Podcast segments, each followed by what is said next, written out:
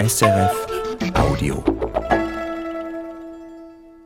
Soeben sind in der Schweiz zwei wichtige Wettbewerbe zu Ende gegangen. Musikwettbewerbe der Concours Clara Haskell, Klavier und der Tibor Varga Wettbewerb für Violine. Auch Deutschlands größter Musikwettbewerb, der ARD-Wettbewerb, lief diesen September. Doch Wettbewerbe für klassische Musikerinnen und Musiker gibt es das ganze Jahr. Das ist der Kulturtalk mit Benjamin Herzog und ich spreche heute mit zwei Musikerinnen. Überleitung aus Berlin mit der Geigerin Antje Weithas. Antje Weithas, Sie sind renommierte Solistin und Pädagogin. Sie haben als Studentin Wettbewerbe gespielt und auch gewonnen und präsidieren heute als künstlerisch Verantwortliche zusammen mit dem Geiger Oliver Wille selber einen solchen Wettbewerb, nämlich den internationalen Josef Joachim Violinwettbewerb Hannover. Guten Tag. Sie sagen, Antje Weiters, Wettbewerbe sind problematisch. Sie generieren eine künstlerische Monokultur. Als eben einstige Wettbewerbssiegerin und Wettbewerbspräsidentin heute sehen Sie also Wettbewerbe kritisch. Geht das überhaupt? Das geht natürlich. Ich würde den Satz insofern vervollständigen, dass ich sagen würde, Sie können eine musikalische Monokultur kreieren. Mein anderer Gast ist die Sängerin Mara Maria Möritz. Guten Tag. Ähm, Mara Maria Möritz, Sie haben kürzlich Ihr Masterdiplom an der Berner Hochschule der Künste abgeschlossen. Sie sangen und singen Wettbewerbe und sagen, Wettbewerbe helfen mir, mich als Künstlerin auf den Beruf vorzubereiten. In welcher Hinsicht denn? Naja, wenn man es mal so betrachtet, ist unser ganzer Beruf als Opernsängerin ein Wettbewerb, ohne das zu werten. Und wenn ich mit der richtigen Zielsetzung in die richtigen Wettbewerbe gehe, dann kann ich immer viel daraus lernen und mitnehmen. Das sind nun jetzt zwei sich widersprechende Aussagen. Wettbewerb, Sinn oder Unsinn, das soll hier die zentrale Frage sein. Aber ich möchte mit meinen Gästen auch hinter die Kulissen von Musikwettbewerben blicken. Da geht's nämlich spannend zu und her.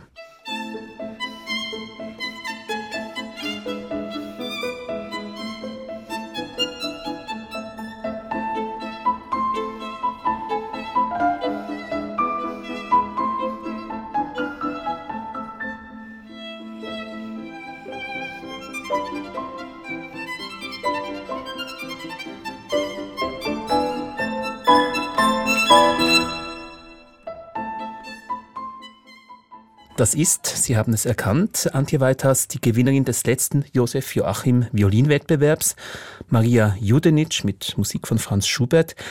Erinnern Sie sich, was die Jurybegründung damals 2021 für den Hauptpreis war an Maria Judenitsch? Also es ist ja nicht so, dass die Jury eine Begründung darüber abgibt, aber es war eigentlich von der ersten Runde an klar, dass sie etwas zu sagen hat. Und ganz ehrlich, wenn ich mir jetzt diese paar Takte Schubert anhöre, höre ich genau das auch wieder. die Spannung zwischen den Tönen. Und das ist eben nicht das, was man häufig vorfindet in Wettbewerben, sondern es ist sehr persönlich. Ähm, sie hat auch ein Programm meistern müssen, was sehr, sehr vielfältig war. Also mit Kammermusik, äh, Streichquartettsatz von Haydn, den sie 48 Stunden vorher erst bekommen hat oder äh, ein Leading der Camerata Bern mit, der, mit dem Bartok Divertimento und so weiter. Also da waren schon noch ein paar extra Hürden eingebaut, so dass wir den Musiker unter den Geigern finden konnten. Mhm. Und okay. ich erinnere mich an ihre erste Runde und äh, da hat sie so eine fantastische Isai Sonate Nummer eins gespielt, dass ich von dem Moment an noch genauer hingehört habe bei ihr. Sie haben es jetzt schon etwas skizziert, also da sind ganz breite Anforderungen ähm, werden da an die Kandidatinnen und Kandidaten gestellt. Sie müssen ein Solowerk spielen, ein Orchester führen, ein Kammermusikwerk schnell einstudieren. Ähm, eben, es gibt ja Wettbewerbe für jedes erdenkliche Instrument, für Ensembles, für Soloinstrumente, hauptsächlich, glaube ich, hauptsächlich würde ich sagen Klavier oder Geige, auch für Stimmen natürlich. Mara Möritz wird uns darüber auch noch etwas erzählen. Ähm, Wer nimmt eigentlich an solchen Wettbewerben überhaupt teil? Das kommt sehr auf die Wettbewerbe an. Das kommt sehr auf die Juryzusammenstellung an. Ähm, über Musik zu urteilen ist ja wahnsinnig schwer, weil sehr häufig der eigene Geschmack eine Rolle spielt. Also wichtig für eine Jury zum Beispiel finde ich, dass sie sich einlassen können auf das, was dort ein Musiker auf der Bühne tut und nicht mit ihren 100% eigenen ästhetischen Ansprüchen rangehen. Und das ist schon der nächste Punkt. Welche ästhetische Ansprüche hat denn die Jury? Äh, wo kommen sie her? Wie sind sie zusammengestellt? Also wir mhm. haben in Hannover zwar die Mehrheit der Jury aus Geigern besetzt, aber wir hatten einen Pianisten drin, einen Musikwissenschaftler oder Musikjournalistin, äh, einen Dirigenten, eine Sängerin, Christine Schäfer, hat sich damals bereit erklärt. Und das bringt natürlich ein anderes Hören, weil mhm. da geht es nicht nur, oder nur ist vielleicht das falsche Wort, aber die instrumentale Beherrschung sollte ja die Basis sein. Und wenn wir über Musik reden, sollte das, womit wir es tun, in den Hintergrund rücken, sondern es sollte vielmehr das gehört werden, was wir eigentlich aussagen. Und äh, das haben wir in Hannover versucht. Ob uns das gelungen ist, das sollen mal lieber andere entscheiden. Aber ich mhm. finde, wenn ich mir das jetzt anhöre von Maria, dann hat die Jury, glaube ich, eine ganz gute Entscheidung getroffen. Mich interessiert jetzt doch noch so etwas das Kandidatenfeld. Ähm, mhm. Gibt es zum Beispiel Altersgrenzen für solche Wettbewerbe? Jetzt frage ich jetzt mal Mara Möritz. Ja, die gibt es. Mhm. Und die sind auch oft recht jung, vor allem für SängerInnen. Es ist oft so, dass man das Gefühl hat, ich muss jetzt ganz, ganz schnell Wettbewerbe machen, noch in der Hochschulzeit oder kurz nach der Hochschulzeit, weil ich sonst älter als 28 bin und damit oftmals zu alt. 28 ist so eine Altersgrenze. Einer der für Sie wichtigsten Wettbewerbe, Sie haben mir das gesagt, ist der internationale Hugo-Wettbewerb für neue Konzertformate. Das ist jetzt nun mal nicht ein reiner Gesangswettbewerb, sondern es geht um neue Konzertformate. Warum war dieser Wettbewerb so wichtig für Sie? Weil es einer der ersten Wettbewerbe war, den ich, an dem ich selber teilgenommen habe, der nicht dezidiert um das Singen ging. Und das Ganze fand in einer Zeit statt, in der ich sehr viel meine eigenen Stärken reflektiert habe und überlegt habe, was macht mich als Künstlerin aus? Bin ich der Typ für einen klassischen großen Operngesangswettbewerb oder zeichnen mich andere Dinge aus? Und ich habe mich ein Stück weit kennengelernt in diesem Wettbewerb. Mhm. Ich habe in einer Musikzeitschrift gelesen, den Satz, Wettbewerbe haben den Sinn, die Spreu vom Weizen zu trennen. Das klingt für mich recht brutal. Mara Möritz, kommen Sie sich als Wettbewerbsteilnehmerin brutal begutachtet vor? Ich glaube, wenn ich mich als Künstlerin in eine Bühnensituation begebe, dann ist es etwas ganz Natürliches, beurteilt zu werden. Ich glaube, in Wettbewerbssituationen ist das nochmal extremer. Das bedeutet aber auch, dass ich meine mentalen Vorbereitungsstrategien für Bühnensituationen testen kann. Antje Weiters, wie sehen Sie das? Der Spreu soll vom Weizen getrennt werden. Ist das der Sinn eines Wettbewerbs? Da müsste man erstmal Spreu und Weizen definieren. Also, weil, äh, wenn ich jetzt über die normalen Violinwettbewerbe spreche, das Problem ist beim Geigen, ich weiß nicht, beim Gesang ist das wahrscheinlich ein bisschen anders, gibt es einen doch nicht unbeträchtlichen sportlichen Anteil. Und das bedeutet natürlich die Virtuosität, ähm, wenn man es mal ganz platt ausdrücken will, wie schnell kann jemand spielen, wie laut kann jemand spielen. Und das sind ja alles Dinge, die mich persönlich überhaupt nicht so interessieren. sondern ähm, und leider gibt es auf dieser Welt sehr viele Wettbewerbe, die zum Beispiel in der ersten Runde Paganini, Capricen und Bach haben. Bach wird kaum in die Bewertung mit einbezogen, weil da die ästhetischen Ansprüche so weit auseinander liegen, dass, glaube ich, die meisten Juroren doch auch eher danach gehen, ist das jetzt sauber gespielt und äh, klangschön und vielleicht geht es nicht in erster Linie darum, wie interessant oder wie, wie intelligent spielt jemand Bach. Und bei Paganini kann man halt ganz schnell sehen, wie schnell ist jemand, äh, kann er das alles und dann wird abgestimmt. Und äh, das ist genau das, was ich mit dieser Monokultur meinen würde.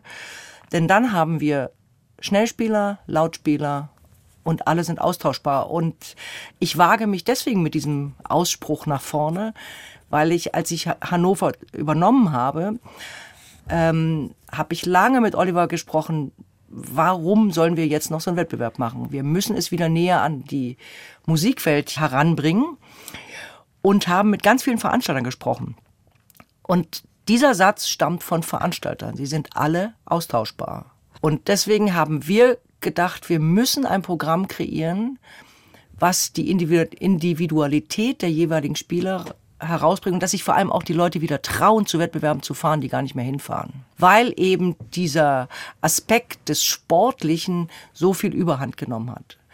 Und umso größer eine Jury ist, das ist für mich jetzt das systemimmanente Problematik, umso größer eine Jury ist, umso umso weniger haben polarisierende Musiker eine Chance, weil man sich immer in der Mitte trifft. Mhm. Ich verstehe Sie schon richtig, also dass es Wettbewerbe gibt, wo der Gewinner, die Gewinnerin jemand ist, der eben schnell und laut spielt. Sagen wir jetzt mal bei den Instrumentalisten, wie es in der Gesangswelt ist, das gucken wir gleich noch an. Das heißt, die werden dann rausgespült als Gewinner und mal kurz gehighlightet und verglühen dann aber auch relativ schnell wieder. Werden Solisten denn irgendwie so an solchen Wettbewerben auch verheizt? Also viele von denen werden gar nicht mehr, äh, kommen gar nicht mehr auf die normalen Bühnen. Das, das ist ja, das ist ja die Tragik dabei. Als Geiger kann man sehr gut nur von Wettbewerben leben in einem bestimmten Alter, weil es so viele gibt und die Preisgelder immer höher werden. Also insofern kann man seine ganze Jugend Wettbewerbe spielen und lebt ziemlich gut davon. Hm. Aber es gibt doch ähm, irgendwann mal dann die Alterslimite, die ist ja genau, wahrscheinlich ja, auch und dann ist die Frage, was machen was machen die armen Menschen dann? Mhm. Genau. Aber es gibt natürlich in letzter Zeit auch immer mehr Ideen, das wieder zu verändern. Also das wieder mehr an den Musikbetrieb ranzubringen. Da ist der Hannover-Wettbewerb gar nicht der einzige es zu öffnen, die Veranstalter wieder mit reinzuholen, äh, wirklich ins Team mit reinzuholen und Jurys zusammenzustellen, die wirklich den Typen erkennen und tolerieren. Es muss ja nicht immer nur ein Solist, eine Solistin rausschauen. Es gibt ja auch genau. Kammermusikwettbewerbe und vor allem denke ich jetzt an den deutschsprachigen Raum mit seiner sehr großen Dichte von Sinfonieorchestern. Also da werden mhm. ja auch Orchestermusikerinnen, Musiker gesucht. Hilft da ein Wettbewerb für so eine Orchesterstelle? Das glaube ich ehrlich gesagt nicht. Vielleicht hier und da mal für eine Konzertmeisterstelle. Aber die Ansprüche äh, im Orchester sind so anders als bei einem normalen Violinwettbewerb, dass das nicht unbedingt was miteinander zu tun hat, aus meiner Sicht. Blicken wir mal ähm, in die Welt des Gesangs, Mara Möritz. Wie ist es dort? Hilft mir ein Wettbewerb, ein gewonnener als Sänger oder als Sängerin auf die Opernbühne? Ich finde es hier mal ganz spannend zu betrachten, dass sich offensichtlich was verändert hat. Ähm, wenn man Wettbewerbe wieder näher an eine Veranstaltungskultur bringen will. Ich persönlich habe das nämlich nicht so kennengelernt. Für mich waren Wettbewerbe nichts Essentielles auf meinem Weg in die Karriere. Und ich würde einfach sagen, in dieser extrem intensiven und zehrenden Wettbewerbsvorbereitung habe ich sehr viel über mich gelernt, mich zu positionieren, mich weiterzuentwickeln.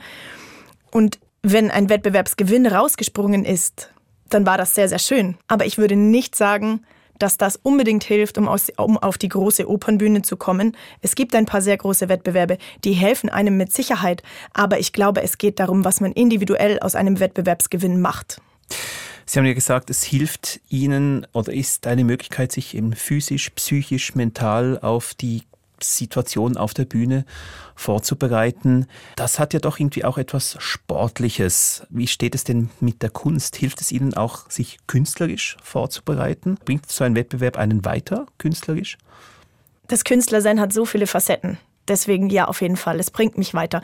Es beginnt in einer Art Planungsphase zu schauen, wann kann ich welchen Wettbewerb machen, wie viel Zeit brauche ich für die Vorbereitung, welche Coaches brauche ich, zu welchen LehrerInnen muss ich gehen. Wer kann mir weiterhelfen mit den Sprachen? Wer kann mir weiterhelfen in meiner Bühnenpräsenz und in meinem Vermitteln der Stücke? Dann ist ganz, ganz, ganz, ganz wichtig die mentale Vorbereitung, weil in uns allen steckt eine Künstlerin. Und ich möchte meine Musik an die Menschen bringen. Ich möchte kein Zirkuspferd sein, das schneller, höher und weiter springt, auch wenn genau das oft bei Wettbewerben gesucht wird. Und ich tauche ganz, ganz, ganz tief in die Musik und in die Kunst ein. Und irgendwann geht es um eine Art mentale Vorbereitung, in der ich erkennen muss, dass ich nichtsdestotrotz Musik mache für Menschen, weil auch Jurymitglieder sind Menschen. Und ich habe sehr, sehr wertvolles Feedback erhalten von Jurymitgliedern. Und nichtsdestotrotz waren die besten Wettbewerbe die, in denen ich mich etwas frei machen konnte von der Bewertung und von dem Feedback und ich einfach nur für Menschen singen durfte. Dann war ich am zufriedensten mit meiner Leistung. Auf der anderen Seite kamen aber auch Selbstwahrnehmung und Fremdwahrnehmung am nähersten zusammen. Mhm. Und ich glaube, darum geht es oft. Der Wettbewerb, also wo man den Wettbewerb selber eigentlich wie vergisst. Antje Weiters, Sie als Pädagogin, Sie unterrichten an der Hans-Eisler Musikhochschule in Berlin. Wie sehen Sie das mit Ihren Studierenden? Bringt Sie das weiter, solche Wettbewerbe, die Vorbereitung darauf? Ja, unbedingt. Und das ist für mich der einzige planbare Sinn eines Wettbewerbs. Dass Sie ähm, das Repertoire, was Sie für diesen Wettbewerb lernen, ich glaube, mit keinem Stück beschäftigt man sich intensiver als mit diesem Repertoire. Das Entscheidende ist, dass wenn Sie mehrere Wettbewerbe machen, dass das Repertoire dann nicht immer das gleiche ist. Das machen nämlich auch manche. Die spielen dann bei jedem Wettbewerb das gleiche und sahen überall ab oder eben nicht. Also äh, und das versuche ich bei meinen Studenten zu verhindern, kann ich schon sagen. Sondern sie müssen neue Stücke lernen, sie müssen sich auf jeden Wettbewerb neu einstellen. Und natürlich ist das, was Ihr Studiogast in Basel gerade gesagt hat, genau richtig, nämlich, dass man sich selbst kennenlernt, dass man mental und musikalisch sich definitiv in dieser sehr intensiven Vorbereitung verändert, mehr von sich kennenlernt und so weiter. Also das ist für mich ein ganz, ganz großer Sinn von Wettbewerben.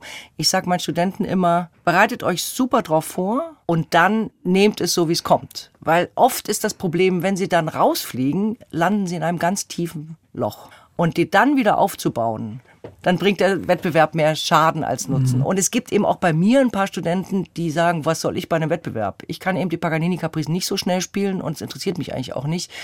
Und die fahren dann auch nicht. Und dadurch gehen sehr viele Talente, ähm, tauchen gar nicht auf in dieser Wettbewerbslandschaft. Und da finde ich es schon beruhigend, dass jetzt einige Wettbewerbe versuchen, ganz andere Wege zu gehen und freiere Programme, Recitals alleine zusammenstellen, ohne Vorgaben, so dass sich jeder so zeigen kann, wie er sich als Musiker auch sieht, als, als erwachsener Musiker.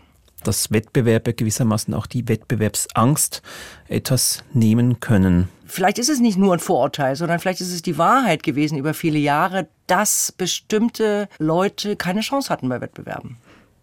Welche denn? Und möglicherweise eine bestimmte Art, bestimmte Art von Musikern. Und sehr häufig waren das die in meinen Augen interessantesten, weil sie polarisieren, weil sie eine eigene Art haben zu spielen, weil sie vielleicht auch ihre Stärken in einer bestimmten Stilrichtung haben. Das ist zum Beispiel in Hannover auch möglich. Die können eine, zwei, eine, eine Halbfinale machen, nur aus der Stilrichtung, in der sie sich am, am wohlsten fühlen. Also wenn jemand zeitgenössische Musik machen will, super. Wenn jemand Barockmusik machen will, super. Können sie alles machen, um sich auch den Veranstaltern zu präsentieren als der Künstler, der sie sein wollen. Sie sagen jetzt etwas Interessantes, also die gewissermaßen Wettbewerbstypen äh, unterscheiden sich vielleicht dadurch, dass sie eben diese Wettbewerbe gewinnen, dass sie eine gewisse oder einer gewissen vorgegebenen Richtung ähm, entsprechen. Und ja, alternative Typen mhm. haben da weniger Chancen. Igor Osim, lange in der Schweiz auch als gesuchter Violinlehrer tätig, hat mal gesagt, er würde bei einem Wettbewerb überhaupt nicht den Gewinner, die Gewinnerin nehmen, sondern denjenigen, der die den zweiten oder dritten Platz belegt haben. Das sind also die interessanteren Typen, die auf den zweiten oder dritten Platz landen? Auch nicht immer. Das kommt wirklich drauf an, bei welchem Wettbewerb man ist. Ähm, es gibt auch Typen, die überall zweite, dritte Preise machen. Das sind dann aber auch nicht unbedingt die interessanten, mhm. sondern das sind die, die, die einfach auf so einem hohen technischen, geigerischen Niveau spielen, dass man sie nicht rausschmeißen kann. Also das muss man sich sehr differenziert anschauen und so eine Pauschalisierung sind immer gefährlich. Aber natürlich ist Fakt, dass die, die sehr stabil, ich hasse dieses Wort, aber die sehr stabil sind, größere Chancen bei Wettbewerben haben. Und wie wir alle wissen, die Hypersensiblen haben auch mal einen schlechten Tag, aber dafür berühren sie. Mhm. Und das äh, zusammenzubringen ist, ist schwierig. Klingt so ein bisschen wie die Quadratur des Kreises. Man möchte ja die künstlerisch interessantesten Typen hervorbringen und trotzdem generiert so ein Wettbewerb natürlich eine Situation, wo das vielleicht gar nicht immer so möglich ist, das genau zu beurteilen, weil man eine Momentaufnahme hat. Kommen wir auf die Jurys zu sprechen, über Sieg und Niederlage, Urteilen in solchen Wettbewerben. zwei Gremien, das Publikum manchmal, dann gibt es einen Publikumspreis und eine Jury, immer. Also ein unabhängiges, objektives Gremium von Experten und Expertinnen, die müssen urteilen. Hand aufs Herz, wie ist es da mit der Unabhängigkeit, der Vorbehaltslosigkeit solcher Jurys bestellt, Mara Möritz? Ich kenne die Geschichten. Ich selber muss einfach sagen, ich habe durchwegs sehr positive Erfahrungen gemacht. Allerdings bin ich sehr selektiv in der Wettbewerbsauswahl. Jurys setzen sich oft kunterbunt zusammen. Das bedeutet, ich muss auch selber umgehen lernen mit oder ich muss lernen, Feedback einzuordnen. Und auf der anderen Seite ist es auch vollkommen okay, meiner Meinung nach, wenn eine Jury subjektiv beurteilt. Weil wir machen Kunst und Kunst schließt die Welten zum Allerinnersten auf. Und ich persönlich polarisiere gerne auf der Bühne. Dann finde ich es eben auch vollkommen okay, wenn ich zu mir als Künstlerin gestanden bin, dass ich nicht gewinne.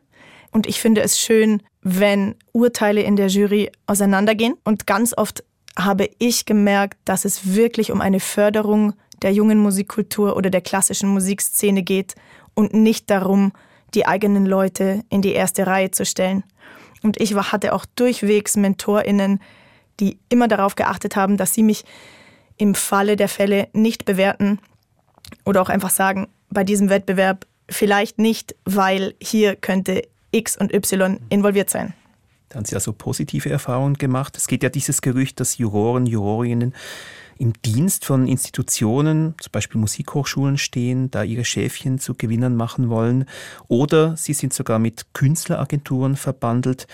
Anti Weiters, was ist wahr daran? Also ich kenne persönlich solche Fälle nicht. Ich weiß, ich weiß auch, dass darüber geredet wird und manche Ergebnisse bei Wettbewerben liegen das auch nahe, dass da, dass es vielleicht nicht immer mit rechten Dingen zugegangen ist.